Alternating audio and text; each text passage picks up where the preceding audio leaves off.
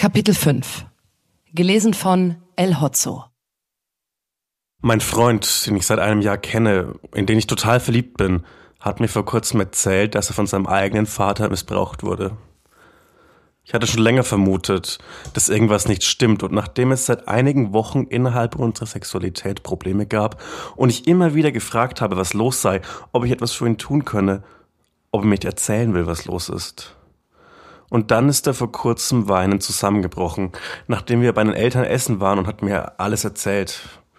Ich wünsche mir, dass er eine Therapie macht, damit wir zusammen eine Zukunft haben. Das möchte er aber aktuell nicht. Ich wünsche mir auch eine Konfrontation mit den Schwiegereltern, aber auch das kann er sich jetzt gerade nicht vorstellen. Ich denke, wenn nicht bald etwas passiert, würde ich mich trennen. Auch wenn ich ihn total toll finde, so wie es jetzt gerade ist und er nichts macht, da kann ich mir nicht vorstellen, dass die Beziehung auf lange Sicht standhat.